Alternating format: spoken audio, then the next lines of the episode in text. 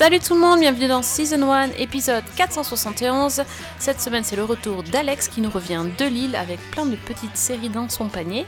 Et toujours avec moi, Fanny. Salut Fanny. Salut Sophie, salut Alex et salut tout le monde. Coucou Ouais, Alex. accessoirement, je- accessoirement, je peux dire bonjour parce que. Mais euh, j'allais te dire coucou Alex, toujours les filles euh, d'abord. à Hop, hop, hop, hop. On commence pas, monsieur. Les filles d'abord. Ah, bah, les filles d'abord, on dit bonjour à Fanny d'abord dans ces cas-là. Ben, c'est- Excusez-moi, madame, ça va pas du tout cette animation. ah, changer, changer, remplacer.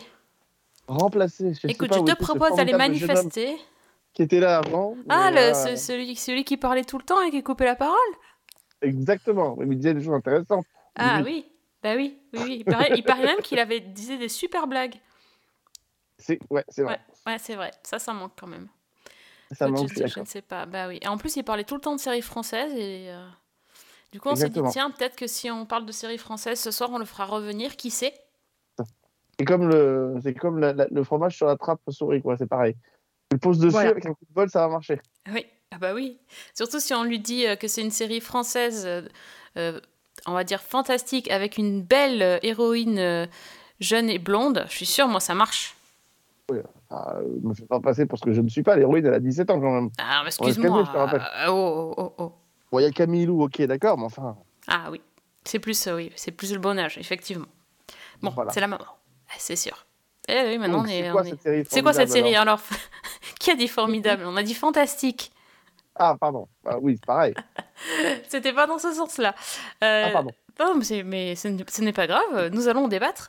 Euh, donc, on va parler de Prométhée, qui est actuellement diffusée sur TF1, une mini-série fantastique, en six épisodes, euh, dont je commence tout de suite. Je n'ai pas vu la fin, car les deux derniers épisodes sont diffusés ce soir, pile au moment où on enregistre le podcast. Ça, c'est bien, hein.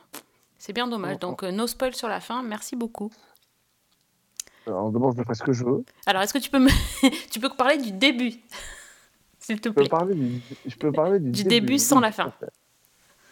C'est une, euh, une jeune adolescente qui est retrouvée euh, hagard, euh, euh, nue sur une route d'une petite forêt. Donc d'être, elle a été renversée par une voiture pilotée donc par Thomas Joannet et, et son épouse. Et donc, euh, il la ramène chez eux. Bizarrement, elle n'a pas de blessure, mais bon, à la limite, on- pourquoi pas, elle a pu y échapper. Et sauf qu'elle commence à avoir des souvenirs qui lui reviennent en mémoire. Et ces souvenirs sont tous en lien avec des jeunes filles qui ont disparu euh, dans la région. Euh, et la question qu'on se pose, c'est évidemment, est-ce qu'elle elle aurait pu elle aussi être la survivante euh, d'un enlèvement et donc avoir croisé ces jeunes filles mais avoir perdu la mémoire. Sauf que petit à petit, en plus de ces souvenirs, ben, on va découvrir que la jeune Prométhée développe des particularités, euh, des pouvoirs un peu étonnants. Donc, euh, vont se manifester quand le, le- le trop-plein d'émotions est, là. Et voilà. Et donc, effectivement, il y a cette quête des origines de Prométhée, et puis en face, euh, la police qui essaye de comprendre ce qui est arrivé à ces jeunes femmes et, surtout qui est Prométhée. Surtout que plus on rentre dans l'enquête de Prométhée et plus les découvertes que l'on fait à son sujet sont quand même euh, euh, très très étonnantes Troublante même, je dirais. et troublantes. Mhm. Notamment, je crois, au début du quatrième épisode, euh, quand on découvre que peut-être euh, elle aurait une sœur jumelle, si je me souviens bien. En tout cas, une, une jeune femme Qui lui de- ressemble. tests, Oui, oui, oui. Dont oui. la tête lui ressemble fortement. Oui, ça c'est vrai, c'est pas, pas spoilé. Mais effectivement, euh, il y a beaucoup de particularités euh, euh, au niveau des viandes, mais aussi des particularités physiques euh, assez flippantes, quand même. assez flippante. Mm. Et ce qu'on peut dire aussi, et ça c'est pas spoilé, c'est qu'effectivement, le sixième épisode euh, révélera en tout cas les origines de Prométhée, enfin une partie des origines euh, de Prométhée, euh, pourra apporter une forme de conclusion à l'ensemble, euh, mais ouvrira clairement sur une saison 2 euh, qui serait à l'image des épisodes 5 et, no- et notamment 6, c'est-à-dire basculant totalement dans un fantastique plus assumé et beaucoup plus, euh, et beaucoup plus euh, présent. Oui, parce que euh, j'ai dit en intro que c'était une série fantastique, mais c'est aussi une série policière, quand même, avec, avec des éléments série- fantastiques, mais il y a, y a toute une enquête policière derrière. Bah, C'est-à-dire que c'est un peu. Alors là, pour le coup, euh, ça peut s'y prêter dans le sens où, effectivement, euh, quand des choses étranges Le fantastique, c'est quoi? C'est l'arrivée de l'étrange dans, dans le quotidien, à la Mm. différence de la science-fiction où on est dans un truc très futuriste tout de suite. Donc à partir du moment où il y a des choses étranges qui arrivent dans la vie de gens, euh, il n'est pas innocent, il n'est pas incohérent de voir des policiers débarquer pour enquêter dessus. Donc Oui, oui. euh, à ce moment-là, le polar prend son sens. Oui, non, je pensais aussi euh, par rapport euh, aux disparitions des jeunes filles, enfin au, au meurtre de jeunes filles, etc. Et voilà, l'histoire de Léa, qu'est-ce qui lui est arrivé, etc. Com- comment les deux, les deux jeunes filles sont liées. Donc il y, a- il y a une vraie enquête policière, il y a, il y a beaucoup d'interrogatoires, et- etc. Tu vois, par rapport à ça aussi. Mais Oui, mais encore une fois, je maintiens, je maintiens ce que j'ai dit, c'est-à-dire que le, le fantastique arrive dans, la- dans le quotidien de gens comme vous et moi. Euh, Est-ce que la police euh, est amenée à enquêter ce qui arriverait si ça se produisait dans notre vraie vie? Et en vrai, ce qu'on a découvert n'était, enfin, ce- le point de départ policier n'est pas un prétexte pour déboucher sur quelque chose, c'est cohérent avec ce que euh, on peut découvrir dessus. Donc euh, c'est compliqué de, vais pas le dire sans spoiler, mais enfin voilà. Disons que c'est cohérent dans la mesure où on a une enquête qui est déjà lancée, qui va se lier à celle déclenchée par l'apparition du fantastique. Oui, c'est vrai, l'enquête est déjà là. Ouais, et c'est ça que je trouve qui est très intelligent dans la manière dont est construite la série d'ailleurs.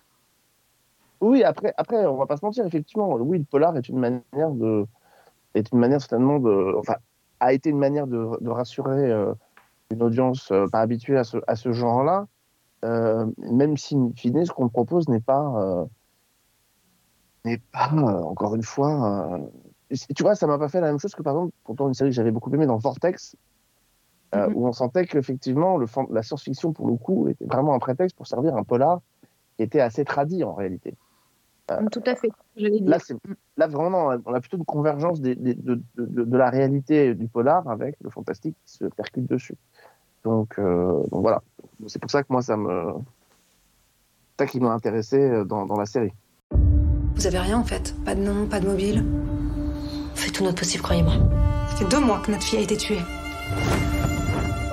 Léa Vasseur retrouvée assassinée il y a deux mois. Et maintenant, on retrouve une gamine nue amnésique en plein milieu des bois. Ça commence à faire beaucoup pour une petite ville comme la nôtre, non? J'ai forcément passé à côté de quelque chose. Promettez, si t'as dessiné ça, c'est certainement que t'as vu quelque chose ou que t'as assisté au meurtre. Pourquoi je mentirais? Et donc, euh, Fanny, toi, tu as fini aussi? Ouais, j'ai fini parce que la série avait été diffusée sur Salto avant la fermeture de la plateforme. Petit ange parti trop tôt. Euh, donc oui, j'ai fini les six épisodes. Et, et franchement, alors j'ai eu un petit peu de mal à rentrer dans le premier. Je ne sais pas expliquer pourquoi. Je, l'ai regardé une deuxième fois pour essayer de comprendre et j'ai pas, j'ai pas réussi à décoder. En fait, j'ai vraiment euh, basculé dans le deuxième épisode, peut-être parce qu'on rentrait plus dans le, comment dire, dans le côté fantastique qu'on commençait à avoir un peu des pistes, je ne sais pas. Euh, mais par contre, à partir du deuxième épisode, j'ai pu décrocher et, et j'ai trouvé que ça allait vraiment crescendo jusqu'à effectivement ces deux derniers épisodes où on bascule beaucoup plus dans le fantastique et comme le disait Alex, où on a une, un final qui est tout ce que j'aime, c'est-à-dire qui conclut l'histoire et qui en même temps laisse une porte ouverte éventuellement soit à l'imagination, soit à une saison 2. D'accord, mais moi non plus, je- j'ai pas aimé le premier. Je vraiment je pense, pas. Je pense, je pense en fait euh, être capable de pouvoir un peu identifier ce qui peut, ce qui peut clocher, c'est qu'en réalité, je, euh, en fait, quand on arrive dans Prométhée, on sait, on sait, enfin, la plupart des gens, euh, sauf ceux qui y sont arrivés comme en zappant sur TF1, mais la plupart des gens savaient ce qu'ils venaient chercher, c'est-à-dire une série fantastique. Euh, soit parce qu'ils le savaient, ils l'avaient entendu, soit parce que euh, voilà, s'étaient un tout petit peu rencardés. Et le problème, c'est que le premier épisode est précisément un épisode qui n'assume pas le, le côté Mhm. fantastique, euh, qui ne l'assume pas. Et je pense que le premier épisode est un épisode de chaîne, euh, c'est-à-dire retravailler avec la chaîne pour faire passer la pilule du premier épisode. D'ailleurs, regardez et, et- et amusez-vous à replonger dans toutes les, les promos de TF1. Euh, on, on parle de la nouvelle série policière de Camilou et d'Odile Villemain. On ne parle pas d'une série Mhm. fantastique. C'est-à-dire que tout, c'est, et, et- et- et pour moi, le problème, il est là, c'est-à-dire que si on n'assume pas ce qu'on fait, euh, c'est pas le public qui va faire le trajet pour venir. Euh, évidemment, si on vous présente une série policière, honnêtement, non seulement le premier épisode, et je comprends pourquoi on n'accroche pas, non seulement ça n'assume pas que c'est du fantastique, donc on peut même pas dire je patiente pour la suite parce que en vrai, qu'est-ce que c'est? Bah ouais, bah on m'avait promis du fantastique, en fait c'est gentillet, il se passe rien, donc je m'en vais, j'accroche pas. Et puis sur du polar, bah ça reste une enquête policière ultra basique. Hmm. Donc en fait, euh, bah, les, les amateurs de polar, ils disent ouais, bof, petit joueur, et les amateurs de fantasy se disent ouais, petit joueur. Alors qu'en fait, ça commence à vraiment basculer euh, dans le deuxième, et notamment à partir du moment où Prométhée se retrouve dans la piscine, euh, Ouais. et où là on comprend. Alors, celles et ceux qui savent, euh, parce que le, nom Prométhée n'a pas été choisi comme ça au hasard, ceux qui savent ce qui se cache derrière le nom Prométhée pouvaient avoir un petit aperçu de, de ce que de ce que la série pouvait dégager. Donc moi j'avais cet avantage-là effectivement, donc euh, je savais que dans quoi ça pouvait m'en- m'en- m'entraider, mais mais, mais mais voilà, mais c'est vrai qu'il faut l'assumer quoi. Mais après, justement, ce titre, c'est super intéressant parce que moi, j'ai regardé avec quelqu'un qui n'avait pas justement cette euh, clé de décodage, on va dire. Alors que moi, je l'avais effectivement. Et ce qui est très intéressant, c'est que ça a fonctionné euh, à partir de l'épisode 2 sur nous deux, mais de façon différente. C'est-à-dire que moi, je m'amusais à décoder à peu près toutes les références et tout ce qui pouvait me conforter, évidemment, dans cette piste-là. Et la personne avec qui je regardais, elle, développait sa théorie euh, de façon plus ou moins bancale jusqu'à arriver à la bonne piste. Et je trouve que ça aussi, c'est intéressant de voir que ça fonctionne, qu'on ait la référence ou pas. Ouais, Ouais, Et en même temps, ce qui est perturbant, c'est que si on n'a pas la référence, euh, on se dit, mais, mais c'est quoi ce prénom, quoi? Parce que Ouais, ouais. ça, ça- enfin, une personne s'appelle Prométhée dans la vraie vie, en réalité. Donc déjà, là, on a quand même un espèce de gros, euh, de gros indice qui est di- dissimulé, mais pareil, est-ce qu'il aurait fallu appeler Prométhée Prométhée? Je ne sais pas. Euh, Ouais. Est-ce qu'il n'aurait pas fallu que ce soit le nom du laboratoire dans lequel elle est née? Enfin, je ne sais pas. Euh, parce que là, c'est vrai que ça fait bizarre une jeune fille d'aujourd'hui qui se fait appeler. Oui, ça n'a pas de sens. oui. Et surtout qu'il n'y a personne qui tique en fait sur le truc. C'est, tu te dis, mais attends.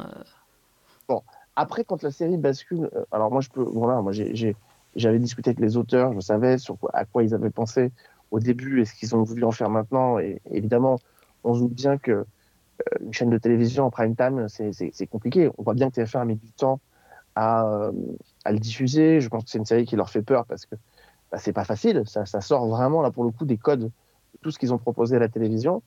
Euh, et c'est vraiment dommage parce que a priori, sauf mauvaise surprise, il n'y aura pas de saison 2.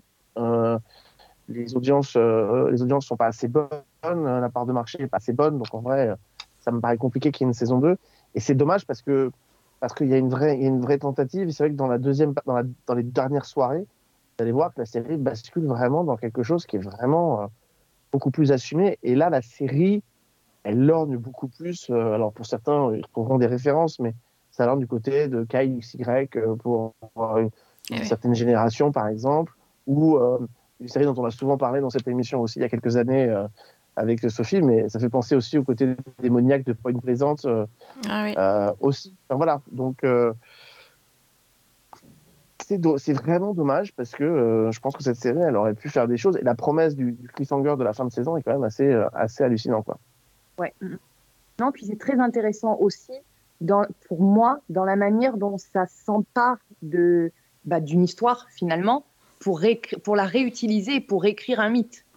Mm. Je trouve que c'est fait de façon très, très inspirée.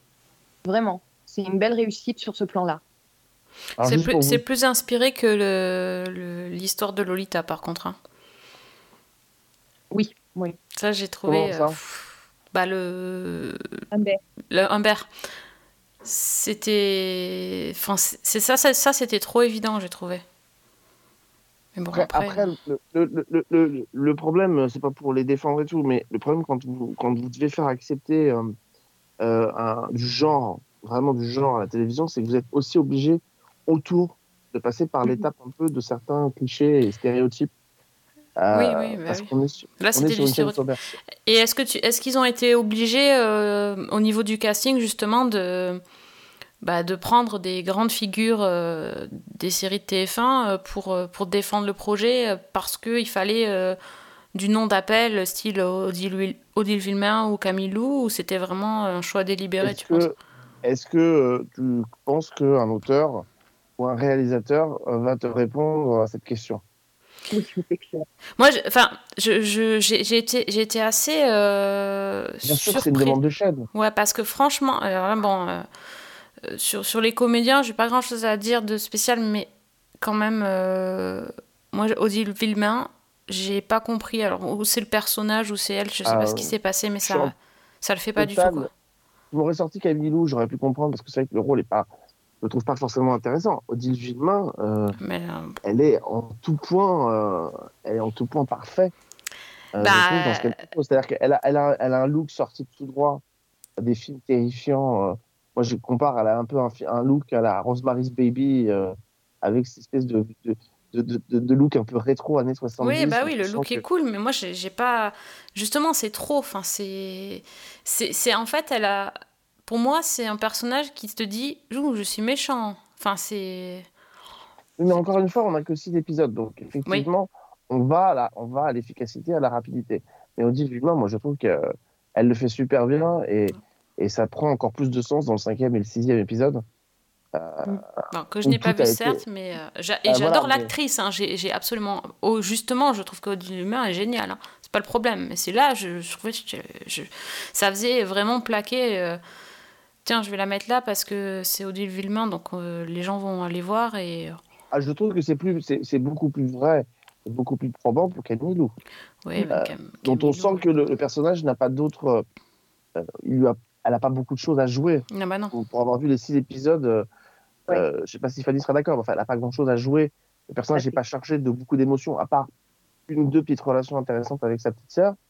Mais elle n'a pas Ah. grand-chose, elle a pas grand-chose à jouer, donc on sent qu'elle a été posée là justement pour être euh, le, le- le vecteur pour Oui, attirer parce un que c'est même pas une très bonne flic en plus. Enfin, justement, c'est les autres qui, qui trouvent les solutions, c'est même pas elle. Non, mais, parce- mais voilà, c'est même pas que ce soit pas une bonne flic, c'est que à la limite on pouvait, et moi ça je l'ai dit aux auteurs pour le coup, je leur ai dit on aurait très bien pu se passer d'une flic, c'est-à-dire que les parents faisaient office de, de, de- de chercher la vérité autour de cette gamine qu'ils recueillent chez eux, il n'y avait pas besoin de rajouter Mm. une flic.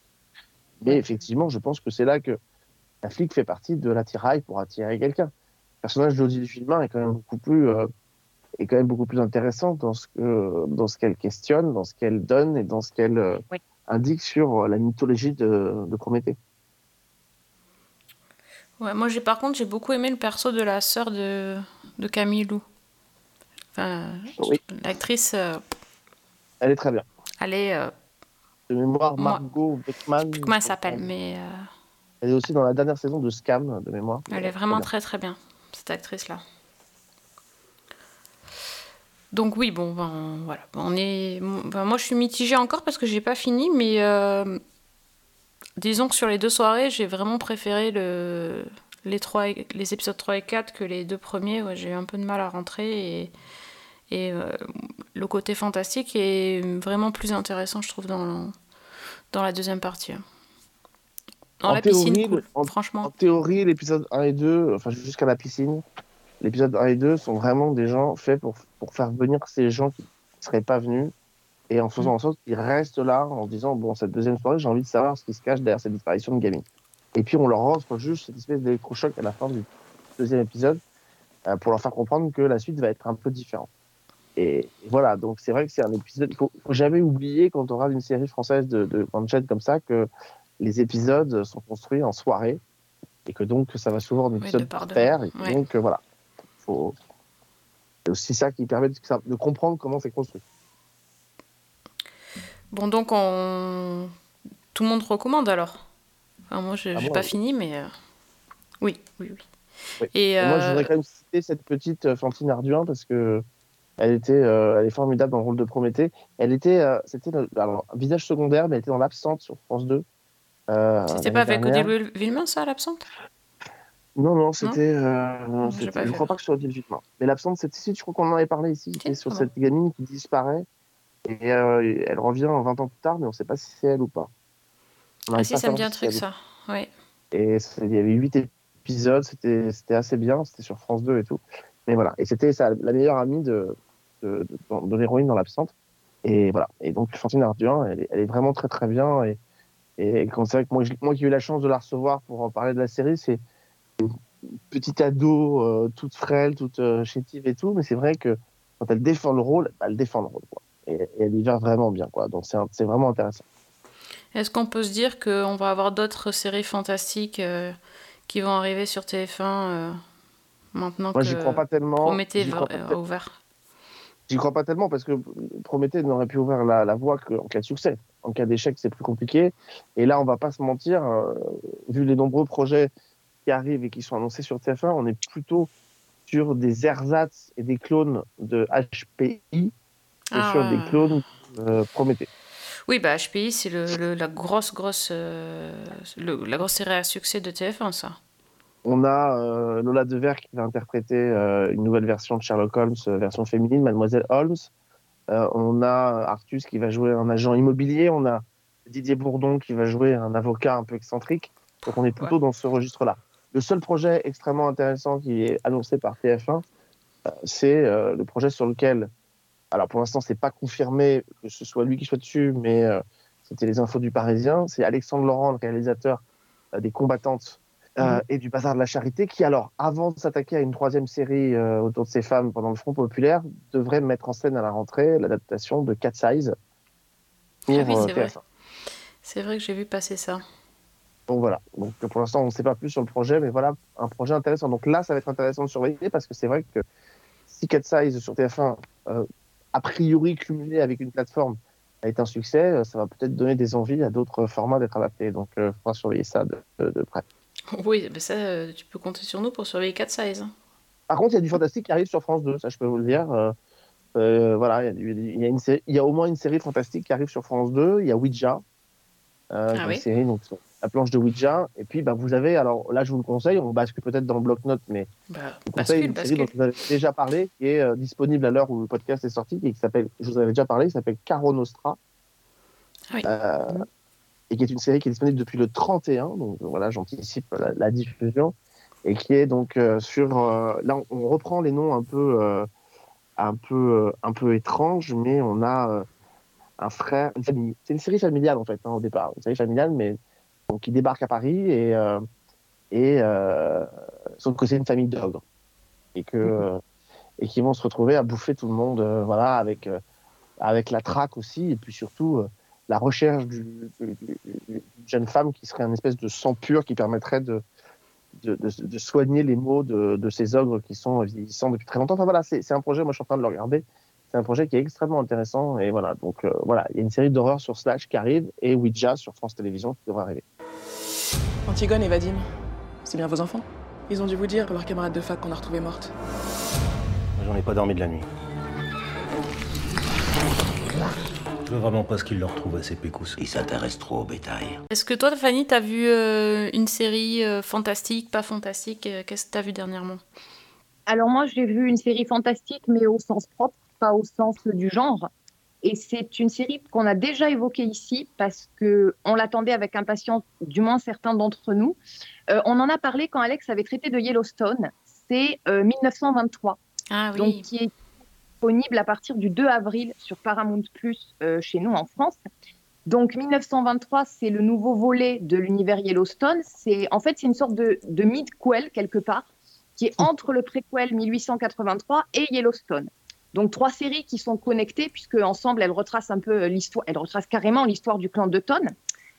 Donc euh, ben, on rappelle que Yellowstone s'est centré de nos jours sur John Dutton qui est joué par Kevin Costner et, ses enfants terribles et, sur la lutte de ce, chef de famille pour préserver son ranch euh, du Montana face aux spéculateurs immobiliers, aux forages pétroliers, aux enjeux politiques, écologiques, etc. Euh, 1883, c'était euh, l'arrivée de la famille Dutton dans le Montana et comment ils avaient établi ce ranch.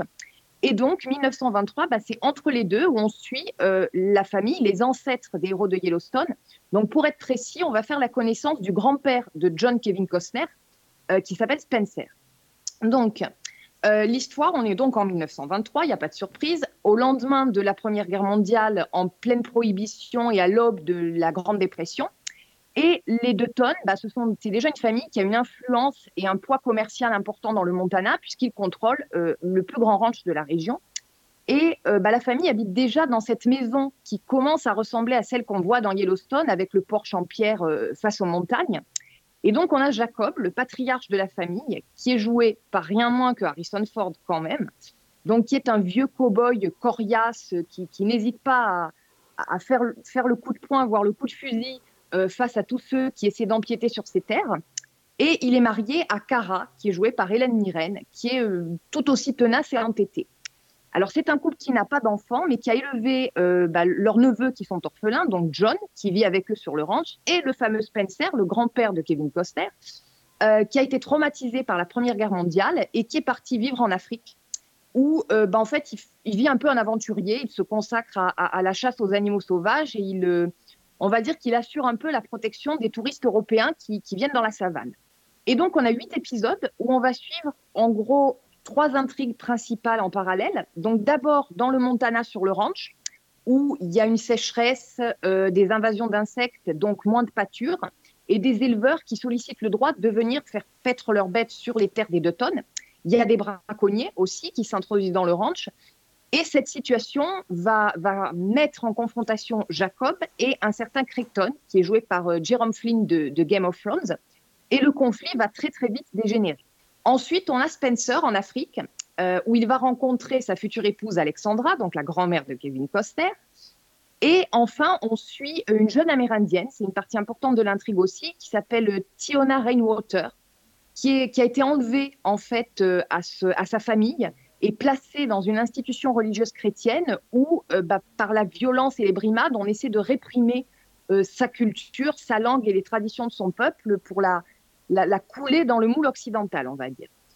Et donc les deux premières intrigues, celle du ranch et celle de, Spencer en Afrique, vont se rejoindre parce que suite à, suite à une tragédie, euh, Cara va envoyer une lettre à son neveu Spencer en lui demandant de rentrer au plus vite bah, pour défendre le ranch euh, qui est gravement menacé. Donc la lettre, il va la recevoir, vu l'époque, des mois plus tard, et il va immédiatement se mettre en route avec Alexandra, sa femme, dans un périple mouvementé pour retourner dans le Montana et pour, euh, bah, pour sauver le ranch, justement. Alors c'est une série déjà qui a un souffle, je trouve, extrêmement épique et qui, moi, j'ai été saisie par la manière dont elle arrivait à se placer finalement entre 1883 et Yellowstone, alors en termes de temporalité et en termes de style. Euh, 1883, moi, ce que j'ai aimé, c'est que c'était vraiment un western pur et dur. C'est-à-dire qu'on était en plein dans les caravanes, euh, les, les frontières, les cow-boys, les Indiens, les pionniers, euh, etc. Et Yellowstone, ben, on a une espèce de, de western urbain qui est ancré dans le présent et qui reprend des codes du SOP quelque part. Et 1923, je trouve que ça se place pile entre les deux. C'est-à-dire c'est une espèce de, de, de néo-western qui est encore dans ce côté traditionnel avec le mythe du Far West qui est pas très loin, mais on a déjà la modernité qui frappe à la porte, avec notamment bah, l'arrivée de l'électricité, par exemple, qui est, je crois, dans le premier épisode, ou, du téléphone. On a une dose de soap, romance, dans toute l'histoire de, Alexandra et Spencer, et l'alliance des des deux, pardon, fonctionne parfaitement. Et puis, bah, bien sûr, il y a des acteurs. Alors, ils sont tous très bons, mais alors le duo Harrison Ford et Hélène Mirren, sur le papier, ça donnait sacrément envie. Et à l'écran, euh, bah, c'est le feu, quoi. C'est-à-dire que séparément, ils sont absolument géniaux. Euh, Harrison Ford en vieux cow-boy irascible, c'est du kilé, quoi. Et, euh, et Hélène Mirren, je trouve qu'elle joue avec Cara une femme qui est extrêmement forte, qui est extrêmement déterminée et qui en même temps, pour moi, échappe un petit peu à tous les clichés que j'ai pu voir des femmes, y compris des femmes fortes, dans les westerns. Donc c'est extrêmement intéressant déjà séparément. Et puis ensemble, il y a une alchimie à l'écran qui est vraiment, euh, mais qui est époustouflante. Je trouve que le couple, il est, euh, mais moi, il me touche profondément ces deux-là. Et puis, euh, bah, c'est, moi, c'est huit épisodes où j'ai pas décroché, des épisodes de 50-55 minutes où vraiment, euh, je, me suis laissée, euh, mais complètement emporter. Et puis, euh, bah, au final, pour l'instant, avec ces, ces trois séries-là, il y en a d'autres qui sont annoncées. Je crois qu'il y a un spin-off qui est prévu pour, euh, qui va aborder l'histoire de la famille dans les années 40. Un autre dont on parle dans les années 60 éventuellement. Et il y aura euh, un autre spin-off de Yellowstone, cette fois notre époque, sur euh, 6666, sur un ranch dans le Texas. Mais pour l'instant, ces trois séries-là, donc 1883, 1923 et Yellowstone, je trouve que la construction est intéressante parce qu'elle fonctionne indépendamment. Et puis, bah, quand on les met ensemble, on retombe un petit peu dans ces, dans ces grands cycles euh, romanesques ou ces grandes sagas qui sont interconnectées, qui fonctionnent parce qu'on on commence à repérer des références. Dans Yellowstone, il y a des références qui apparaissent, qu'on qu'on reconnaît. Et c'est. euh, bah, moi, je trouve que c'est absolument génial, cet univers qui se construit. Et donc, en France, c'est sur Paramount. Et donc 1923 arrive le 2 avril. You'd be Mrs. Dutton. I would. Seems we're neighbors. I've acquired the Strafford Ranch. Well, this is the Yellowstone, and you have no rights here. Jacob, you can't start a range war. Range war's already started. How much land do you want? I want the whole valley. Et du coup, si on a vu oh pas du tout, pas du tout Yellowstone ni l'autre spin-off, est-ce qu'on peut euh, regarder quand même 1923 Tout à fait. Ça fonctionne parfaitement, euh, même indépendamment. C'est évidemment, je pense qu'on perd beaucoup. Non, mais évidemment, oui. Voilà, il y a, ça rajoute un intérêt, même, je, je dirais que ça rajoute un intérêt euh, sentimental pour moi, de, de voir un petit peu d'où vient John Dutton, d'où viennent ces personnages de Yellowstone, où, où ont abouti ce 2883 finalement. Mais euh, ça fonctionne indépendamment très très bien et c'est, on est sur du western top quand même, vraiment. Non, mais je demande pas ça pour moi, c'est pour une amie qui regarde beaucoup de séries et qui a pas beaucoup de temps, tu vois. Ça Ouais, peut le faire. D'accord. Les trois valent vraiment le coup, mais euh, on peut très bien euh, regarder 1923 sans problème, euh, indépendamment. Puis rien que pour Harrison Ford et Hélène Mirren, il faut y Voilà. aller. C'était, c'était, c'était un petit peu ça quand même. Ouais. Hmm. Bon, bah tu nous as fait bien rêver. Euh, toi, Alex, tu as envie de nous faire rêver? Non, merci. C'est toujours gênant quand tu me dis ça pour tout le Mais monde. si, mais si. Mais- Je te le dis en Écoute, privé, mais des fois, je- j'ose le dire aux autres. Écoute. Ouais, moi, en privé, je m'en souviens pas beaucoup. Euh, Écoutez, non, moi j'ai plutôt envie d'aller me cacher dans un trou de, dans un trou de, dans un terrier de lapin, Euh, mais en restant sur Paramount quand même. Ouais. On va être cohérent. On va être cohérent euh, puisque j'ai- j'ai j'ai visionné les deux premiers épisodes de Rabbit Hole, la nouvelle série de de Kiefer Sutherland qui est donc euh, qui vient de débarquer sur euh, sur, euh, sur Paramount depuis donc les deux premiers épisodes ont été disponibles. Alors vous pitchez la série, c'est très compliqué. Oui, n'est-ce pas? C'est- voilà globalement euh, on va dire que allez globalement alors parce que c'est l'aspect que ça m'a donné en voyant la série euh, c'est un peu comme si Kevin Cos euh, Kiefer Sutherland c'était une sorte de nouveau Jim Phelps. Mission Impossible.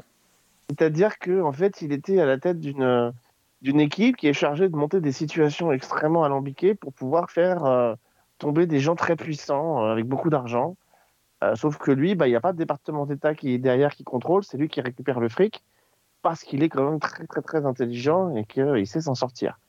Et que donc il monte un plan, à un moment donné, il est contacté par un ancien ami à lui pour monter un plan hors pair qui normalement devrait bien se passer pour essayer donc de, de, corrompre et de, montrer que un homme du trésor américain et une femme d'une grande compagnie sont de mèche et que donc voilà, on va les faire tomber pour qu'ils foutent la paix sur une enquête euh, qui pourrait nuire à la compagnie.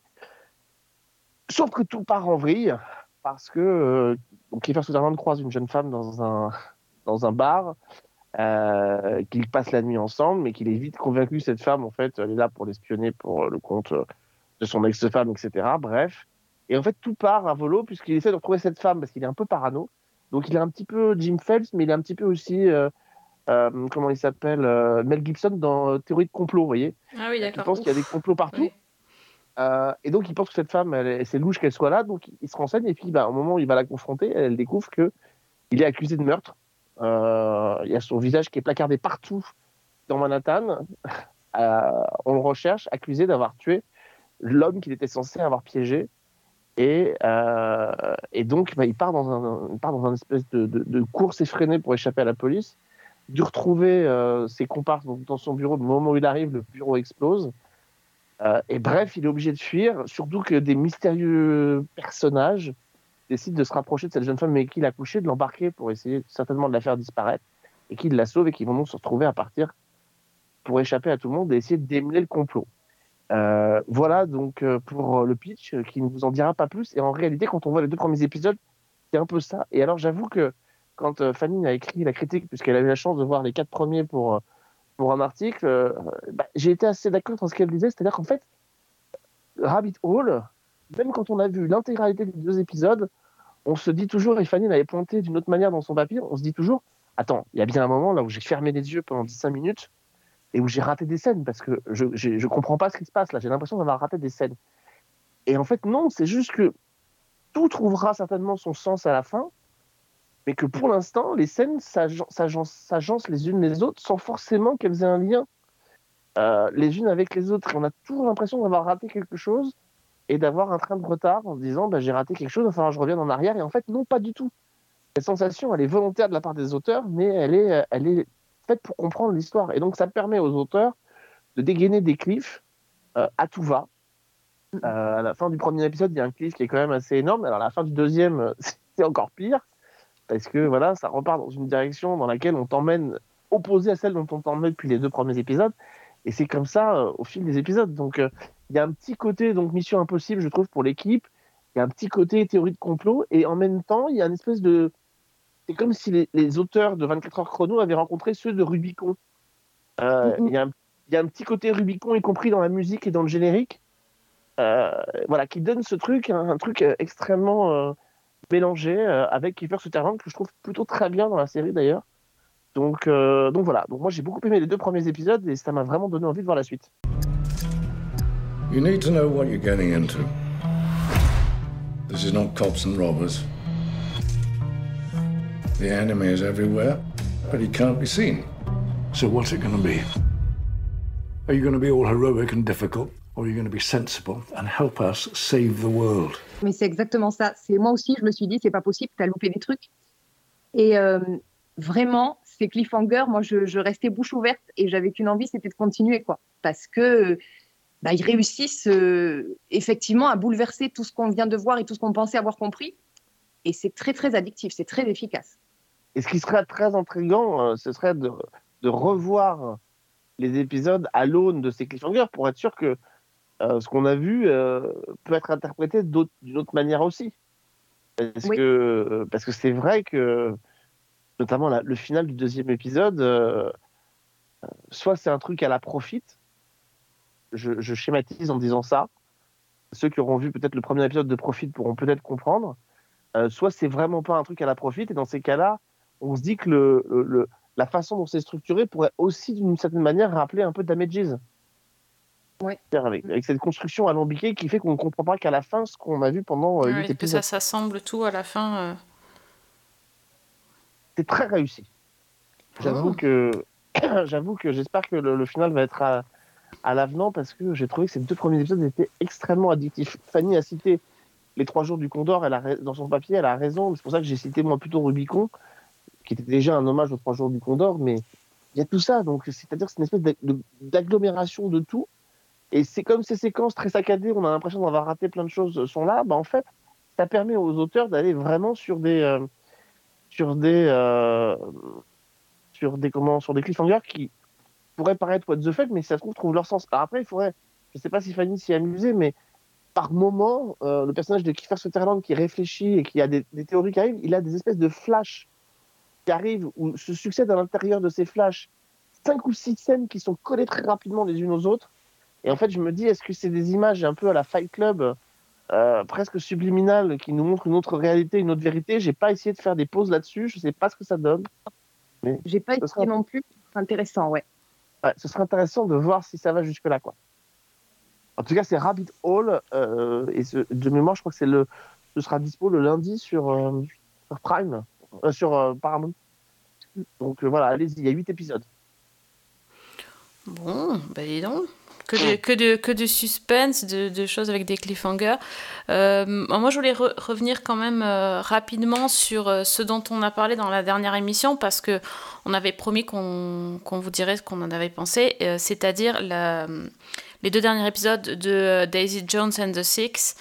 Et, euh, et donc on a toutes fini, toutes les trois finies, et euh, c'est toutes les trois, je pense, euh, ne pas me tromper, un énorme, énorme, énorme coup de cœur. La fin de la série était magistrale.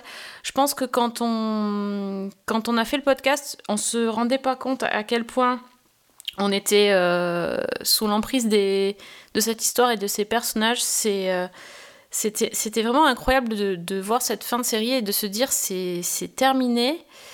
Euh, voilà, c'est voilà, on sait, on sait on sait d'emblée que, le, que l'histoire se termine là, à la, à la fin de- des épisodes, qu'il n'y aura pas de suite. On sait d'emblée que le groupe va se séparer parce que c'est ce qui est annoncé dès la première seconde de la série. Et pourtant, quand on voit le groupe se séparer, on comprend en plus les motivations et on a vraiment des explications très claires. Pour chaque personnage, il y a vraiment une trajectoire intéressante qui amène à la conclusion qu'il faut arrêter ce groupe. Et en même temps, on a beau le savoir, c'est déchirant. Et euh, c'est ça. Et c'est terrible. C'est terrible. C'est terrible. c'est- extrêmement émouvant. Vraiment très, très, très émouvant. C'est euh, très beau aussi à la fois. Et, euh, et le- moi, je suis hantée par la musique euh, de, de cette série-là. Donc, le, le- la BO, enfin, la, la Aurora, le faux- l'album du faux groupe, quoi, euh, tourne en boucle chez moi depuis la, depuis la semaine dernière. Et, euh, et je pense que je suis pas la seule, puisque le, sur les plateformes de streaming, euh, ben l'album s'est classé numéro 1.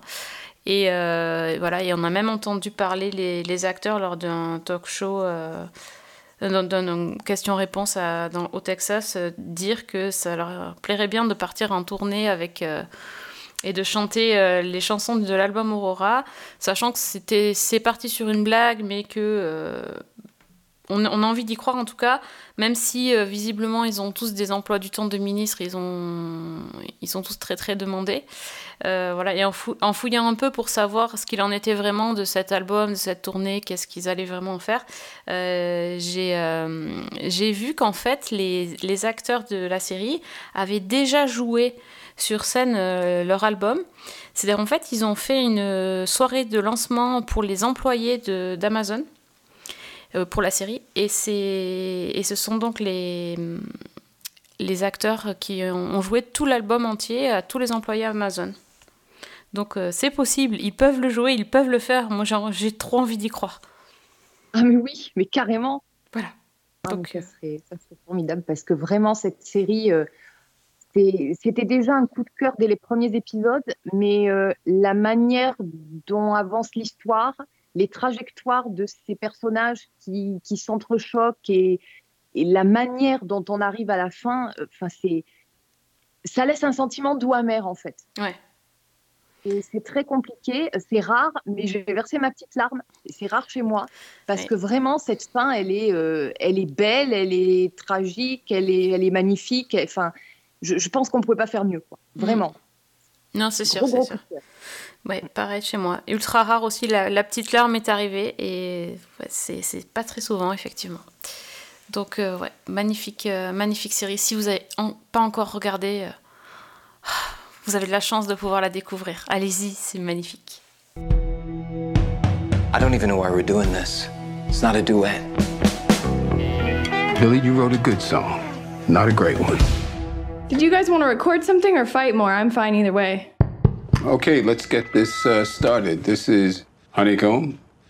Take one. Changeons de sujet, selon un peu plus, un peu plus fun. Donc, Alex, qu'est-ce que tu nous as raconté de Série Mania Tu nous as encore rien dit. Bah, c'est compliqué parce qu'il il y, a eu- y a eu beaucoup de choses à Série Mania, effectivement, beaucoup de séries intéressantes, donc on va en garder pour, Bah les, ça. pour les semaines à venir. euh, ça me permettra d'avoir au moins des choses à caler dans les bloc-notes quand je reviendrai, mais disons que euh, mon penchant naturel vers euh, l'une de mes séries fétiches, euh, euh, Twin Peaks, va me ramener vers un projet qui a, donc, été présenté à, la, à, à Série Mania et que j'ai trouvé vraiment génial. Là, pour le coup, on dit souvent que certaines séries se sont inspirées de Twin Peaks, euh, notamment, je pensais à la Zone Blanche qu'on avait découvert, mais là, vraiment, on en a une qui est arrivée euh, et qui, vraiment, pour le coup, je- je- alors, j'ai pas rencontré les auteurs, mais vu que c'est la, première référence que tout le monde cite quand il parle du projet, euh, me cite Twin Peaks, c'est que c'est vraiment voulu. Euh, ça s'appelle Polar Park. C'est avec Jean-Paul Rouve, notamment, dans le rôle principal. Et Polar Park, en fait, Jean-Paul Rouve joue le rôle d'un d'un- écrivain un peu raté. En fait, il a fait un premier, un premier livre, un succès de polar et tout, et il cherche. C'est des succès faciles, le, polar, un peu, un peu écrit n'importe comment, mais qui est très efficace et qui s'est bien vendu. Et là, il essaye de d'écrire une histoire pas terrible, en fait, d'infiltration dans le Klan. Donc, euh, sa maison d'édition n'en veut pas et tout. Et en fait, la série commence, on le voit arriver dans une petite région, alors qui est au fin fond de la France, mais enfin qui pourrait être au fin fond des États-Unis. euh, comment c'est filmé, on pourrait, on pourrait presque y croire. Et là, il vient dans un euh, monastère euh, où il avait été quand il était plus petit, parce que sa maman il avait fait une retraite à un moment donné. Et visiblement, l'un des moines aurait un secret à lui révéler euh, sur, euh, sur son passé, mais sa, ma- mais sa, maman est, sa maman est morte et le moine aussi vient de mourir, donc personne ne peut lui révéler, donc il va essayer d'en savoir un peu plus. Et au même moment, dans la région, il y a un tueur en série qui sévit. Euh, et donc, notre ami euh, écrivain se prend pour. euh, enfin, rêve de se prendre pour, euh, pour l'auteur du Dahlia Noir et donc de pouvoir suivre les traces de la police et d'enquêter à leur place pour essayer de percer le secret qui entoure ces meurtres en série complètement, euh, complètement fascinants, puisqu'en réalité, le tueur reproduit dans la réalité avec ses victimes des, tableaux de, de chefs-d'œuvre de la peinture. Donc, c'est le fumeur à la pipe de Van Gogh, c'est euh, le mythique portrait de Marilyn Monroe euh, de, de, de, de- Comment il s'appelait, mon Dieu Euh, Ouais, Andy Warhol. voilà, Andy Warhol, exactement. Et donc, il les reproduit de manière exacte, avec une exactitude qui est un peu, un peu trop longue. Et donc, lui se met à enquêter en prenant sans arrêt euh, pour prétexte son héros de fiction euh, préféré, euh, dont il prend l'identité, un coup pour être flic, un coup pour être journaliste, un coup pour être. Et en fait, on, on a des personnages qui sont complètement fantasques. C'est-à-dire que lui, Jean-Paul Rouve, joue un, un écrivain qui est complètement fascinant et en même temps un écrivain raté. Il tombe sur une institutrice dans l'école qui est, ça peut être une de ses rares fans et qui donc veut le faire venir présenter euh, son roman à ses élèves qui n'en ont absolument rien à faire. Mais, il le fait lui avec une conviction sincère et, elle avec une passion qui frôle quand même la psychopathie pour son, pour son personnage. Et puis autour de, ça, il va rencontrer un jour, c'est pour ça que la référence à Twin Peaks est évidemment là, une jeune femme, une artiste un peu paumée, euh, qui chante dans le, dans le bar du, qui chante dans le bar du, de la petite ville et qui chante une, une chanson, une magnifique chanson qui se trouve être la version chantée du générique de Polar Park. Donc c'est pour ça que je vous dis que la, la référence à Twin Peaks est vraiment probante. Mais c'est, écoutez, moi j'ai été euh, fasciné parce que j'ai trouvé ça très drôle euh, et en même temps très très beau. L'image, l'image est formidable, la photo est, très réussie. Et je sais pas ce, qui me que nous réservent les quatre prochains épisodes. J'avoue que les deux premiers m'ont m'ont charmé, m'ont séduit. Et on se dit, mais qu'est-ce que ça vient faire là? C'est-à-dire que tout comme la première scène, c'est quand même des enfants qui sont en sortie scolaire dans la neige avec leur prof et l'une des gamines retrouve dans la neige une oreille coupée. La gamine a 8 ans, elle trouve une oreille coupée et donc euh, voilà, ça commence comme ça et après le, la série part dans des, dans, des, dans, des, dans des dérives complètement délirantes et en même temps assez, assez jolies par moments. Pas dans le style, mais dans l'histoire, ça me fait penser au film, bah, déjà avec Jean-Paul Rouve, euh, je crois que c'était Poupou Pidou, Ouais. je sais pas si quelque chose, où il jouait euh, ben, justement un auteur de polar qui allait à Mout, dans le ben, Jura, ça- C'est drôle. et qui se fait enquêter sur le meurtre d'un sosie de Marilyn Monroe. Ben écoute, alors je, je, je vais te dire un truc, je, je vais être obligé de me renseigner parce que euh, la série se passe à Mout. Ah oui, donc effectivement, c'est. Alors je me demande si c'est pas du coup une déclinaison, j'avais raté cette espèce de truc, mais est-ce que ce serait pas une déclinaison ce... Te souviens comment s'appelait le personnage? Parce que il avait Ah, un bon nom un peu à la suédoise, Magnus, je sais plus quoi. Moi, le, le personnage, je crois que c'était Rousseau, l'auteur du. De... Eh ben, c'est dans- le nom du personnage. Bon, bah voilà. Donc, euh, on a relié les points. Ah Eh oui, ben, c'est clair. adaptation. Coïncidence. Quel cliffhanger, quel retournement de situation incroyable. ou une adaptation ou un truc, mais voilà, c'est à Mout que ça se passe, qui est une- la, la région la plus froide machin de France, avec beaucoup de neige. Et puis il y a ce Polar Park, c'est-à-dire cette espèce de parc euh, de, de sport euh, de sport d'hiver, etc., qui est là. Et, effectivement, il s'appelle Rousseau, mais il prend le nom de son personnage de roman qui s'appelle Magnus euh, Magnusson, je sais plus quoi, et, et, et, veut, euh, il se prend pour James Ellroy, quoi. Donc euh, il veut. c'est donc voilà, bah, je pense que voilà, j'avais raté un peu les, ces éléments-là quand le le projet a été lancé, mais c'est intéressant, tu vois. Ouais. Ah, mais c'est, ça donne encore plus envie. Déjà, j'avais très envie parce que j'ai vu passer ton papier sur VL. Et voilà, donc. euh, Ah, et puis la BO est géniale. Que moi, je, euh, c'est- je crois qu'il s'appelait, il faut que je retrouve le nom, il s'appelle, je crois, Stéphane Lopez, mais il faut que je vérifie, j'ai peur de dire, décrocher son nom. Je le remercie, il m'a envoyé quelques petits extraits de sa BO à écouter, et je, je- c'est fascinant, j'adore cette musique-là. Et, et c'est un vrai bel hommage à Twin Peaks, c'est-à-dire que euh, oui, il y a plein de trucs qui peuvent y faire penser, mais, mais c'est un vrai bel hommage, et, et j'ai hâte que tu la découvres, notamment toi, Fanny, parce que je, effectivement, de la comparaison maintenant avec. Avec euh, ce film que tu avais vu va, te- va forcément te parler. Certainement, oui. Je, je me renseigne pendant que tu nous parles de la série que tu auras vue. euh. Exactement. Parce que c'est à toi, Fanny. Est-ce que tu as un autre conseil à viser Ah oui. Alors moi, je ramène euh, tout le monde dans l'univers musical. Euh, alors c'est pas du tout dans le, le même monde que Daisy Jones and the Six, mais euh, bah, on va chanter, on va danser. Je vais vous amener dans la saison 2 de Shmigadoon sur Ah Apple TV. C'est Chicago. Euh, alors, on a, je sais plus si on avait parlé de Shmigadoon, je pense que oui. Oui, oui. Donc, voilà une série en six épisodes qui racontait, en fait, on suivait un, un couple, euh, Melissa et Josh, qui était en pleine crise et qui s'inscrivait à une sorte de, de, de randonnée euh, thérapie de couple où ils étaient censés se, se retrouver et, et relancer leur relation. Et en fait, ils se perdaient en forêt et ils aboutissaient dans euh, une espèce d'univers parallèle, donc le village de Shmigadoon, qui était coincé dans les comédies musicales des années 20-30 et où tous les habitants chantaient, dansaient euh, dans des numéros qui étaient tirés de, euh, euh, bah, qui étaient inspirés plus exactement de- de- des grandes comédies musicales de l'air classique, donc Oklahoma, euh, The Sound of Music, etc. Et bah, là, on a la saison 2, donc qui s'appelle Shmikago. Et l'histoire, on retrouve Melissa et Josh, qui, après leur séjour à Shmigadoon, sont mariés, qui sont donc toujours ensemble, qui habitent une jolie petite maison de banlieue et qui ont une petite vie tranquille, mais qui sont pas heureux. Mais alors, pas du tout. Euh, déjà, ils essayent d'avoir un enfant et ils n'y arrivent pas. Et puis, il y a la routine, la lassitude et surtout, ils ont cette espèce de, nostalgie du, bonheur qu'ils avaient ressenti euh, en revenant de Shmigadoon. Et donc, bah, ils décident d'y retourner quelque temps pour essayer de retrouver cet élan et ce souffle. Et ils partent comme ça, vêtus de leurs plus beaux atours des années 20 pour euh, retourner à Shmigadoon. Sauf que bah, Shmigadoon, ils ne retrouvent pas le chemin. Ils se perdent à nouveau et ils atterrissent ailleurs, à Shmikago. Et Shmikago, c'est complètement différent. Que fini, les collines, euh, les, les collines vallonnées, les champs, les petits ponts et les, les maisons pittoresques avec la place du village. Ils arrivent dans une ville brumeuse, au, milieu des maisons de passe, euh, des boîtes de nuit un peu interlopes, euh, avec les, les- vapeurs qui s'échappent des bouches d'égout, euh, en pleine, plein Chicago criminalité, quoi. Et, et en revanche, bah, les habitants ont tous un visage familier. Alors pour nous, parce que ce sont les mêmes acteurs que ceux qui jouaient dans Shmigadoon, et pour Melissa et Josh, parce que bah, ce sont aussi les personnages de Shmigadoon, sauf qu'ils ont des rôles complètement différents.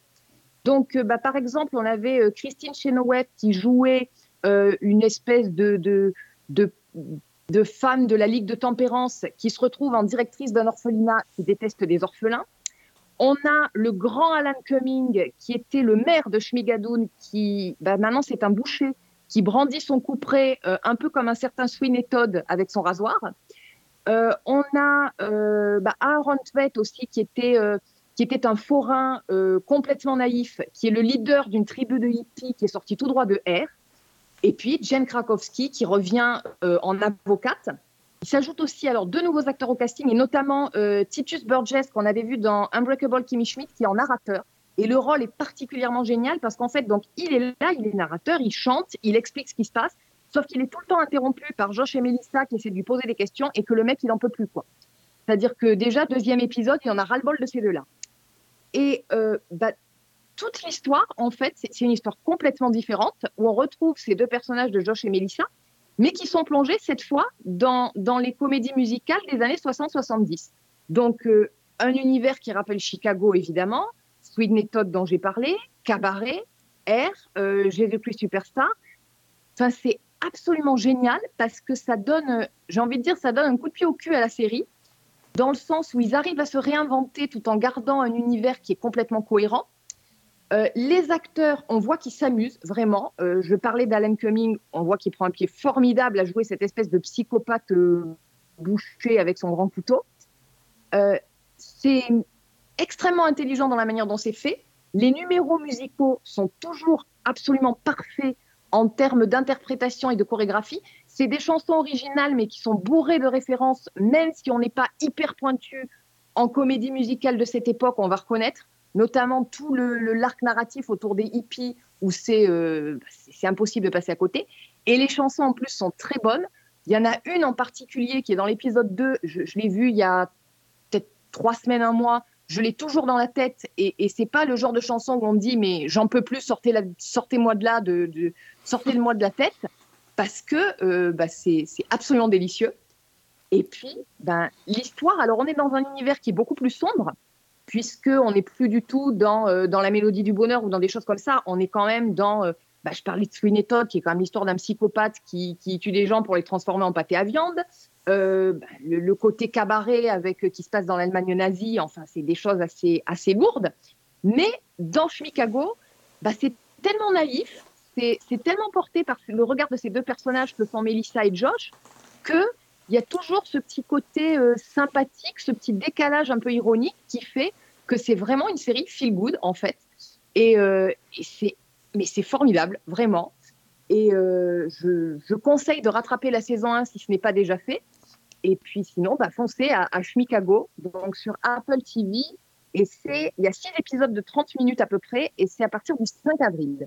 Schmigadoon, where are you? Maybe it's one of those places that you only go once and never return. Oh, like Cell Cycle. Chicago? Welcome to Chicago. This is very different. Ça donne très envie tout ça. Je sais pas où je vais trouver le info. temps. Ah, l'info, alors. Bah, Polar Park est l'adaptation en série de, de Poupou Pidou. Euh, La seule différence, et c'est ça qui va intéresser Fanny, c'est qu'effectivement, ça n'est pas la même. C'est le même lieu, le même endroit, même comédien, même, euh, mais pas la même enquête. Ah, c'est ça, c'est sympa. J'aime bien le concept. Donc voilà, donc euh, voilà, mais c'est l'adaptation, c'est le même réalisateur qui est à la manette. Donc euh, voilà.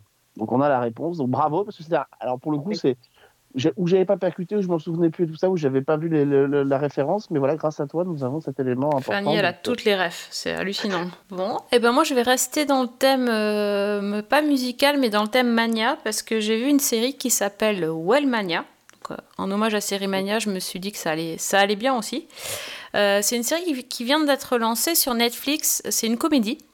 On a besoin de comédie en ce moment, hein, parce que là, hein, bon, bref, il y en a marre. Donc, comédie en 8 épisodes qui est adaptée d'un livre euh, et qui est euh, créé, créé par Benjamin Lowe avec Céleste Barber.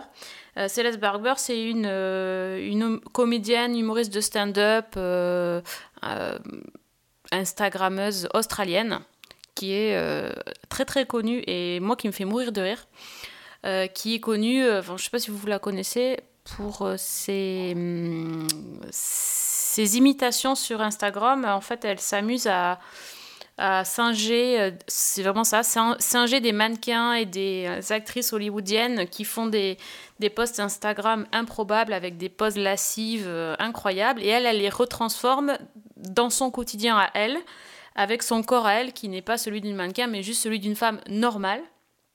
Et en fait, elle se- elle se- elle s'amuse à casser les standards de la beauté, voilà, à tout le temps faire des grimaces, elle se met des, des gaines, des culottes gaines, juste pour montrer que c'est pas possible d'avoir du ventre plat, enfin, ce genre de choses. Et ouais, moi, me fait, me fait trop, trop rire. Et donc, euh, cette série-là, c'est vraiment euh, le Céleste Barber Show, euh, même si c'était pas écrit pour elle, puisque donc, comme j'ai dit, c'est basé sur un roman. Euh, ça raconte l'histoire d'une euh, d'une Australienne donc, qui s'appelle Liv, qui est hyper active et qui euh, n'en a absolument rien à faire de sa santé, qui vit au jour le jour, qui fait la fête sans arrêt. En plus, son métier l'aide pas parce qu'elle est, elle est journaliste, mais critique culinaire, donc elle ne fait que sortir et manger et beaucoup boire. Dès le premier épisode, on voit que son, voilà, son style de vie, c'est juste même pas possible. Elle, elle aurait pas dépareillé dans Daisy Jones and the Six parce que voilà, elle, carbure à peu près tout. Et euh, donc elle, part, euh, elle retourne en Australie pour euh, un anniversaire surprise et et en fait, il lui arrive plein de mésaventures. Donc, son personnage, c'est un peu aussi le personnage de Gaston Lagaffe, quoi. Il lui arrive que des, que des trucs improbables. Et, et donc, elle se retrouve en fait coincée en Australie. Elle peut plus repartir à New York, euh, là où elle habite et là où elle travaille. Euh. En plus, elle a tout un truc sur. euh, on l'attend pour devenir juré dans un grand. dans une émission télé un peu style Top Chef. Et, donc, elle est en Australie et on refuse de la laisser partir parce qu'elle est en très mauvaise santé. Et donc, elle va avoir un- une deadline à respecter pour se remettre en forme, sinon elle pourra jamais avoir son visa pour prendre l'avion et repartir dans, son, dans son monde new-yorkais euh, et faire la fête et sortir, etc. Euh, donc, c'est vraiment la confrontation euh, de deux mondes qui, se, qui n'ont rien à voir l'un avec l'autre.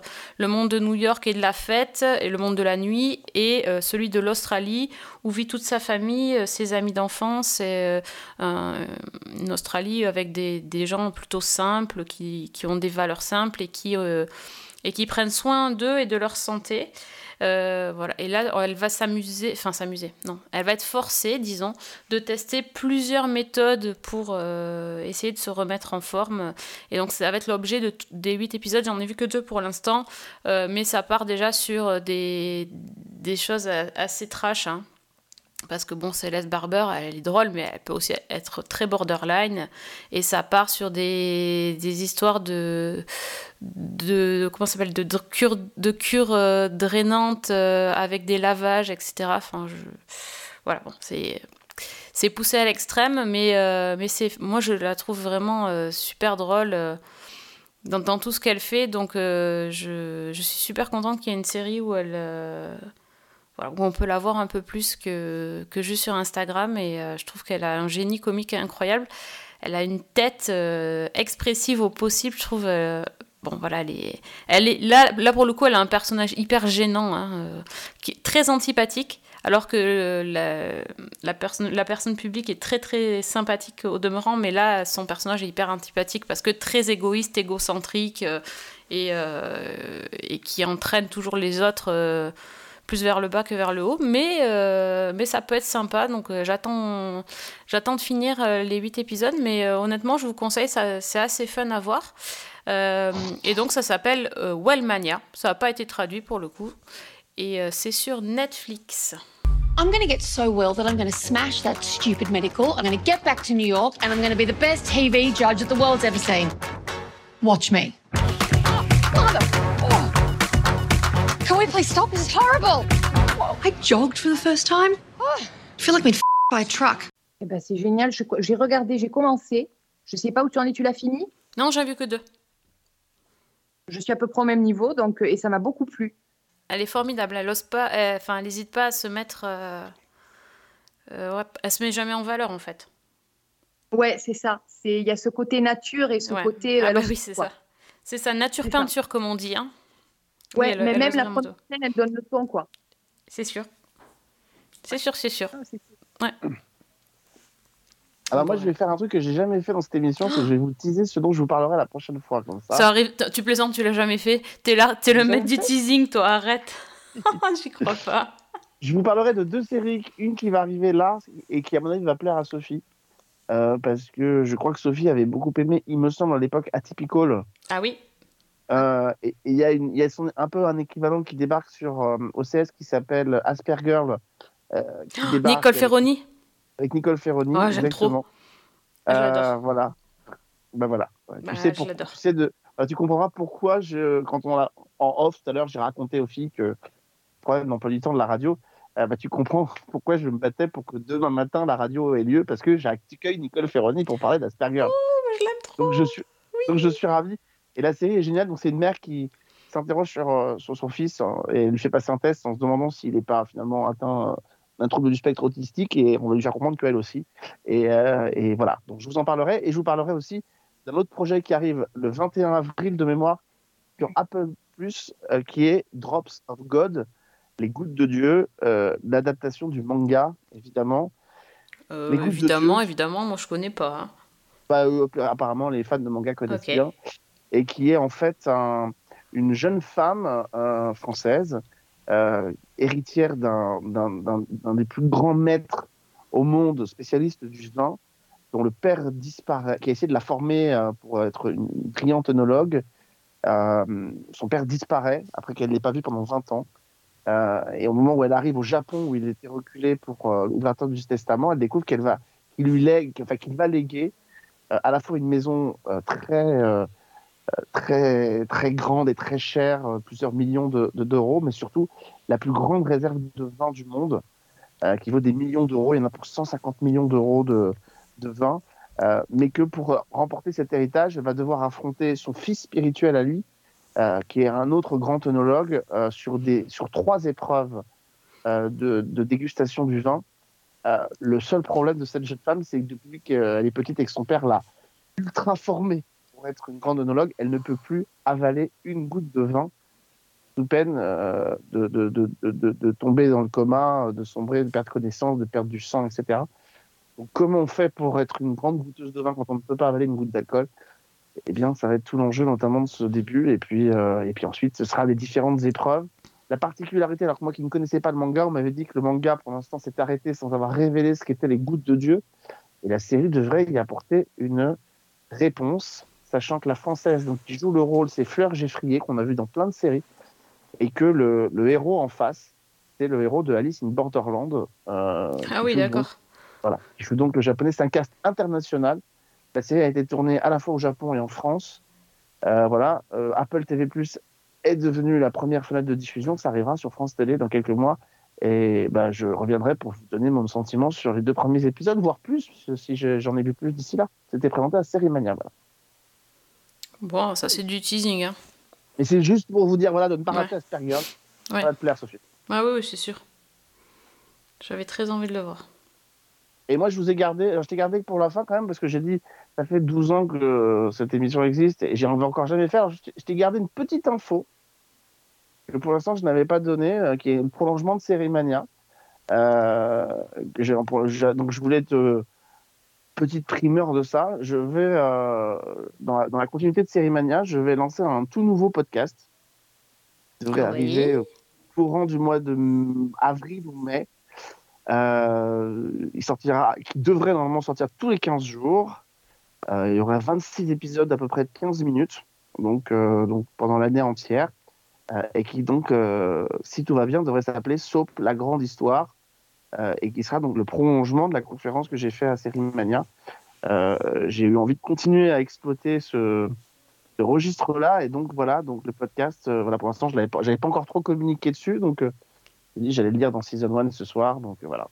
Je devrais Allez, lancer oui. podcast au mois de avril ou mai, voilà.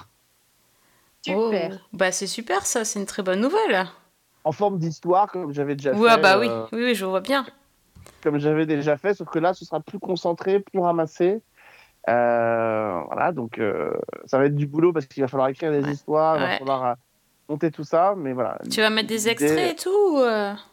Il y aura des musiques, il y aura des extraits quand je pourrai avoir des extraits. Il y aura, enfin, l'idée c'est vraiment de, voilà, j'aimerais faire un podcast sur ce genre-là qui soit intéressant et qui soit un peu inédit parce que c'est vrai que sur les séries il y en a plein, sur le soap il y en a moins. Donc euh, voilà, en essayant peut-être d'aller choper des interviews quand je pourrai de temps en temps. euh, euh, on, verra ce qui est possible de faire, mais en tout cas voilà, raconter la grande histoire du soap. donc j'ai fini hier soir, le, pour tout vous dire, le développement des 26, euh, enfin la liste des 26 épisodes, avec des titres qui seront très, qui seront pas simplement des titres académiques de podcast. On, on s'arrange pour que ça puisse être des titres de de, série. Voilà. voilà. Je, Hmm. pour vous donner un exemple, le premier épisode s'appellera Qui a tué Channing Euh, parce que je vais partir du même point de départ que la conférence, donc euh, ceux qui ne l'ont pas vu, ben, vous aurez la- la- vous le découvrirez plus en détail dans le podcast, mais en partant donc de Santa Barbara, et puis ensuite en remontant à droite à gauche et, et en terminant avec, euh, avec la, la fin de Plus belle la vie pour le dernier épisode. Voilà. D'accord. Et pourquoi Qu'est-ce qui t'a donné envie de commencer par Santa Barbara? Bah parce que c'est la, de mémoire, c'est le premier. euh, la- en fait, quand j'ai commencé le, à écrire la conférence, euh, j'ai cherché le point de départ. Le point de départ d'une conférence, c'est toujours très important. parce que C'est pas évident de savoir par quoi on commence. Et je m'étais dit, si je commence par euh, l'arrivée du soap à la radio dans les années 30, je perds la moitié de mon auditoire sur place. Ah oui, trop. je- ouais. Oui. Ah, c'est trop précis, c'est Ouais, pas assez précis, accrocheur. ouais. Ok. Et alors, je rends à Sésame qui appartient à Sésame, euh, mon pote Benoît Lagan, qui a plus l'habitude que moi de faire des, des conférences, des choses, m'a dit écoute, il faut. Les conférences, c'est toujours un bon dosage entre euh, des choses que, que tu vas apprendre aux gens et des choses qui leur parlent. euh, pour pouvoir les, les accrocher. Et donc, je me suis dit, ben, Santa Barbara, le générique français en plus, ça accroche tout le monde, l'effet nostalgique joue à fond. Euh, donc on parle de Santa Barbara, ça parle à tout le monde, la roue de la fortune, tout ça, le meurtre de Channing Capwell, euh, Peter Flynn, tout ça, Robin White Pen, enfin voilà, c'est des choses qui peuvent parler aux gens. Ensuite, on est reparti sur les feux de l'amour, parce que c'était le- les 50 ans, donc euh, et ce sera encore les 50 ans. Et puis après, on a quelque chose de plus chronologique.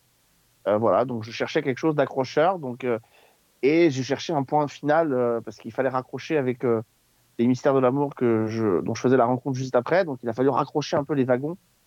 C'est pas évident du tout, mais euh, voilà. Donc, euh, mais Santa Barbara, voilà pourquoi je voulais commencer là-dessus. Et je trouve que c'est plutôt sympa parce que ça permet de parler de la série euh, dès le début, de réentendre le générique. Ça fait. Ah oui, bah oui. Mythique, le générique. Ouais, non, mais c'est clair. Donc euh, voilà, donc euh, mais on va voilà. Et donc en sortant de la conférence, pour tout vous dire, moi j'avais en tête déjà de me dire, je peux pas m'arrêter là parce que c'était frustrant de se dire, j'en avais parlé avec Fanny et j'avais, j'avais dit, j'avais dit en fait, ce qui est frustrant quand tu sors de là, c'est que ça fait six mois que tu potasses dessus, que tu as sorti tous tes bouquins pour la préparer, et puis en une heure de temps, c'est évacué, t'as fini quoi. Donc, euh, donc je me suis dit, bah ouais, en fait, j'ai envie de continuer. Et en fait, Frédéric Lavigne, qui est donc le directeur artistique du festival, m'a dit, mais en fait, tu pourrais presque même continuer à faire d'autres trucs dessus et tout. Et je lui ai dit, bah oui, j'y pense, ça me titille. Et donc, bah, comme vous le savez, je suis assez ingérable et je m'arrête pas en si bon chemin. Donc, euh, en trois jours de temps, j'y avais pensé. Je me suis dit, ouais, en fait, il faut le faire, quoi. Ouais. Et donc, j'ai établi ma liste euh, et euh, voilà. Le- je ne donne pas de date parce que comme ça, ça permet de me laisser Oui, bah, c'est sûr. si je veux le faire. Mais enfin, idéalement, ça devrait sortir d'ici mi-avril ou fin avril maximum. Et après, bah, c'est d'aller jusqu'à l'année prochaine, donc pendant quasiment un an, quoi. Donc, pendant quasiment un an. Et, et après, peut-être faire d'autres projets. On verra. On verra. Mmh.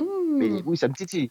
Que je vous ai pas pourri avec hashtag Sunset Beach Forever pendant. Eh putain, eh, je te jure que je l'ai pris pour une dédicace, hein, le, le, le, le générique de ta conférence. Quand j'ai entendu les premières notes, je Euh. me suis dit, il a pas osé, j'y crois pas. Parce Évidemment, j'ai reconnu tout de suite. En fait, en fait, ça, ça m'est venu aussi. Je me suis dit, il faut qu'il y ait un générique. Et j'avoue qu'idéalement, j'aurais même aimé trouver un petit prologue à faire et le faire enregistrer par quelqu'un. Bon, ça n'a pas pu se faire. Et en fait, je voulais un générique qui soit suffisamment marqué soap et en même temps qui soit pas le générique iconique de Amour, gloire et beauté ou parce que là, ça aurait été trop renvoyé vers une série. Et donc, je me suis dit, bah, celui de Sunset Beach, en vrai, il est pas mal, quoi. Et, d'ailleurs, je pense que ce sera aussi la, les musiques d'intro de mon, de mon podcast. Donc, euh, on verra. Mais enfin, il y a des chances que ça y retrouve, quoi. Ouais, Et bon, voilà. on, va on va réactiver le sunset, hashtag Sunset Beach Forever, quoi. Ouais, ou hashtag Soap Forever, tu vois. On peut le- Ouais, ouais, ouais, Je- ouais, c'est je- sûr. Je suis déjà, euh, je, je sais, je sais que ça va m'éclater et, et voilà. Après, j'espère que le rendez-vous euh, et que le rendu sera, sera suffisamment bien. Ça, c'est toujours la question parce que c'est un, un vrai boulot à écrire. Mais, euh, mais voilà, on profiter que sur VL, on puisse faire ce genre de, je puisse faire ce genre de projet. Donc, j'avais envie de pouvoir euh, lancer ce nouveau podcast, revenir à des histoires parce que c'est intéressant à faire. Moi, je l'avais fait pendant le confinement et j'avais trouvé ça génial à faire. Mm. Et donc là, bah voilà, j'ai dit, trouvons quelque chose qui soit un peu plus, euh, un peu plus, euh, un peu plus original. Et donc, euh, allons-y. Donc voilà, 26 épisodes. Je me suis embarqué. La nouvelle série à suivre, ça y est, voilà. On, on pourra... donc un nouveau podcast. Donc voilà, je Ouais. vous donne l'info primeur cadeau. Voilà, c'est pour moi. Euh, C'était pour moi pour pour, pour, euh, pour la maison d'origine euh, où tout a commencé. La maison mère. La maison mère où tout a commencé finalement. Bah, c'est cool. En tout cas, mon, mon téléphone va pas être content parce que je vais télécharger encore des trucs de soap opéra. Il va se dire Que fais-tu? Es-tu malade? Est-ce vous? Est-ce vous? Oui, c'est bien moi. Voulez-vous Ah bah, confirmer? je peux vous dire que vu la ligne éditoriale que j'ai choisie et les titres, je peux vous dire que vous allez avoir des choses très spéciales. hein. Je- Mhm. Oui, il y aura. Ah oui. Il y aura, il y aura du, de la possession démoniaque. hein. Bah évidemment. J'en ai- Du jumeau maléfique à tous les épisodes, j'espère. Mais par exemple, pour vous, pour- je vous parlais tout à l'heure des titres un peu décalés. Donc le premier qui a tué Channing, bon, c'est un peu classique, mais euh, parmi les titres que j'ai notés, je peux vous dire, il y aura, euh, il y aura un épisode qui s'appellera euh, Sur la route 666. Ah oui Euh, il y aura un épisode qui s'appelle Tu n'es pas ma sœur, tu es mon frère. Ah, c'est énorme. Ah, ça, c'était énorme. C'était génial cette Ah oui, c'était génial ça. Ouais. Ah oui, bah, tu connaissais pas évidemment. Non, ça là, je la rebondissement-là. connaissais pas, non. Ouais. Mais ça, c'est ça, c'est pour moi, c'est l'un des, l'une des réussites de l'amour, gloire et beauté. Tu n'es pas ma sœur, tu es mon frère Byron. J'adore ça. Donc du coup, on va en faire un épisode. Euh, voilà, qu'est-ce qu'il y a d'autre Euh, Le couronnement d'un succès pour euh, parler de Coronation Street. euh, voilà, beaucoup de choses. Voilà. Donc, en plein cagnard pour parler d'un Second Soleil. Enfin voilà, on fera, euh, on fera beaucoup de choses comme ça, histoire de, de s'amuser un petit peu aussi. Et, et l'idée, c'est d'aller glisser dans chaque épisode des références aux précédents, de créer des cliffhangers en fin d'épisode. Enfin voilà. Donc, euh, Ouais. Ouais. Je te fais confiance sur ça. donc du boulot. Oui. hein, du boulot et voilà. J'espère que vous avez- ça vous plaira aussi. Ah, Peut-être oui, oui. même si vous n'aimez pas les soaps, c'est le, le gros challenge, c'est d'intéresser des gens ça. qui n'aiment pas ce genre-là vers, euh, vers ce genre-là. Donc, euh, donc voilà. Mais en tout cas, je dois dire, et je me sens moins seul, il y a quand même beaucoup de gens qui connaissent Derek, le frère jumeau de Ben. voilà. Et que ça me fait plaisir, Sophie, parce que tu vois, je ne suis pas le seul. Mais non, mais non, mais oui, je vois ça. Il y a d'autres gens qui sont complètement contaminés. Donc voilà, c'était l'instant promo, mais je voulais faire euh, ce petit. euh, vous donner la primaire de cette info. Donc, Ah Bah euh, super, de toute façon on va suivre ça, je peux ça. plus reculer comme ça. Voilà, et puis si vous avez des, des questions, des suggestions ou un frère jumeau maléfique qui veut correspondre avec Alexandre, vous pouvez aller sur Twitter. At Alexandre Le Train. Voilà, ouais, vous aurez toutes les, toutes les infos. Faudra pas rater la, la sortie du podcast. Voilà. Voilà. Et, euh, et si vous n'avez pas un jumeau maléfique, mais euh, vous Une jumelle quand même, démoniaque, voilà, une jumelle, une jumelle, hein, vous pouvez aller voir Fanny aussi. Voilà, donc les jumelles démoniaques, c'est sur euh, Twitter à Fanny L. Allegra. Voilà, tout, tout- tout va bien. Et 666, c'est pour moi, du coup, hein. apparemment, visiblement. Voilà, très bien. Oui. Donc c'est Season 1 avec un 1. Pas un 6, c'est un 1. Voilà. Donc on est tous là euh, pour discuter avec vous sur, euh, sur, Twi- sur Twitter. Pardon. Euh, Vous savez, merci. vous avez quand même- parce que comme, comme tu m'as dit, j'étais le roi des blagueurs. Tu sais quand même que quand j'ai réfléchi au titre, notamment pour parler de, des épisodes un peu fantastiques, tu sais, dans les soaps, Oui. j'ai cherché Oui. quelle était la phrase. Et en fait, j'étais très gêné. C'est-à-dire que je, je pouvais décemment pas faire un titre d'épisode sur le soap qui s'appellerait épisode numéro 25. Ta mère suce des bites en enfer. C'était pas possible. Et pourtant, je me suis dit, ça aurait été sacrément. euh, Ah bah ça, ça aurait peut-être apporté du, du téléchargement, je sais pas, Et mais... Cette phrase existe vraiment, hein, c'est dans l'exorciste. Mais voilà. Oui, mais bien sûr. Euh, Ça, c'est classique. Je ne Oui. sais pas si Sophie est possédée. Je ne sais pas si elle dirait à ses auditeurs ta mère suce des bites en enfer. Mm. Mais Non. Tout ce que je peux faire, c'est 666 épisodes de Season 1, ça c'est possible. Le reste, je suis pas capable. il te reste encore 200 épisodes à faire. Ouais, la- c'est- large. Large, ma, ma liste de séries est toujours aussi longue, donc il n'y a pas de souci.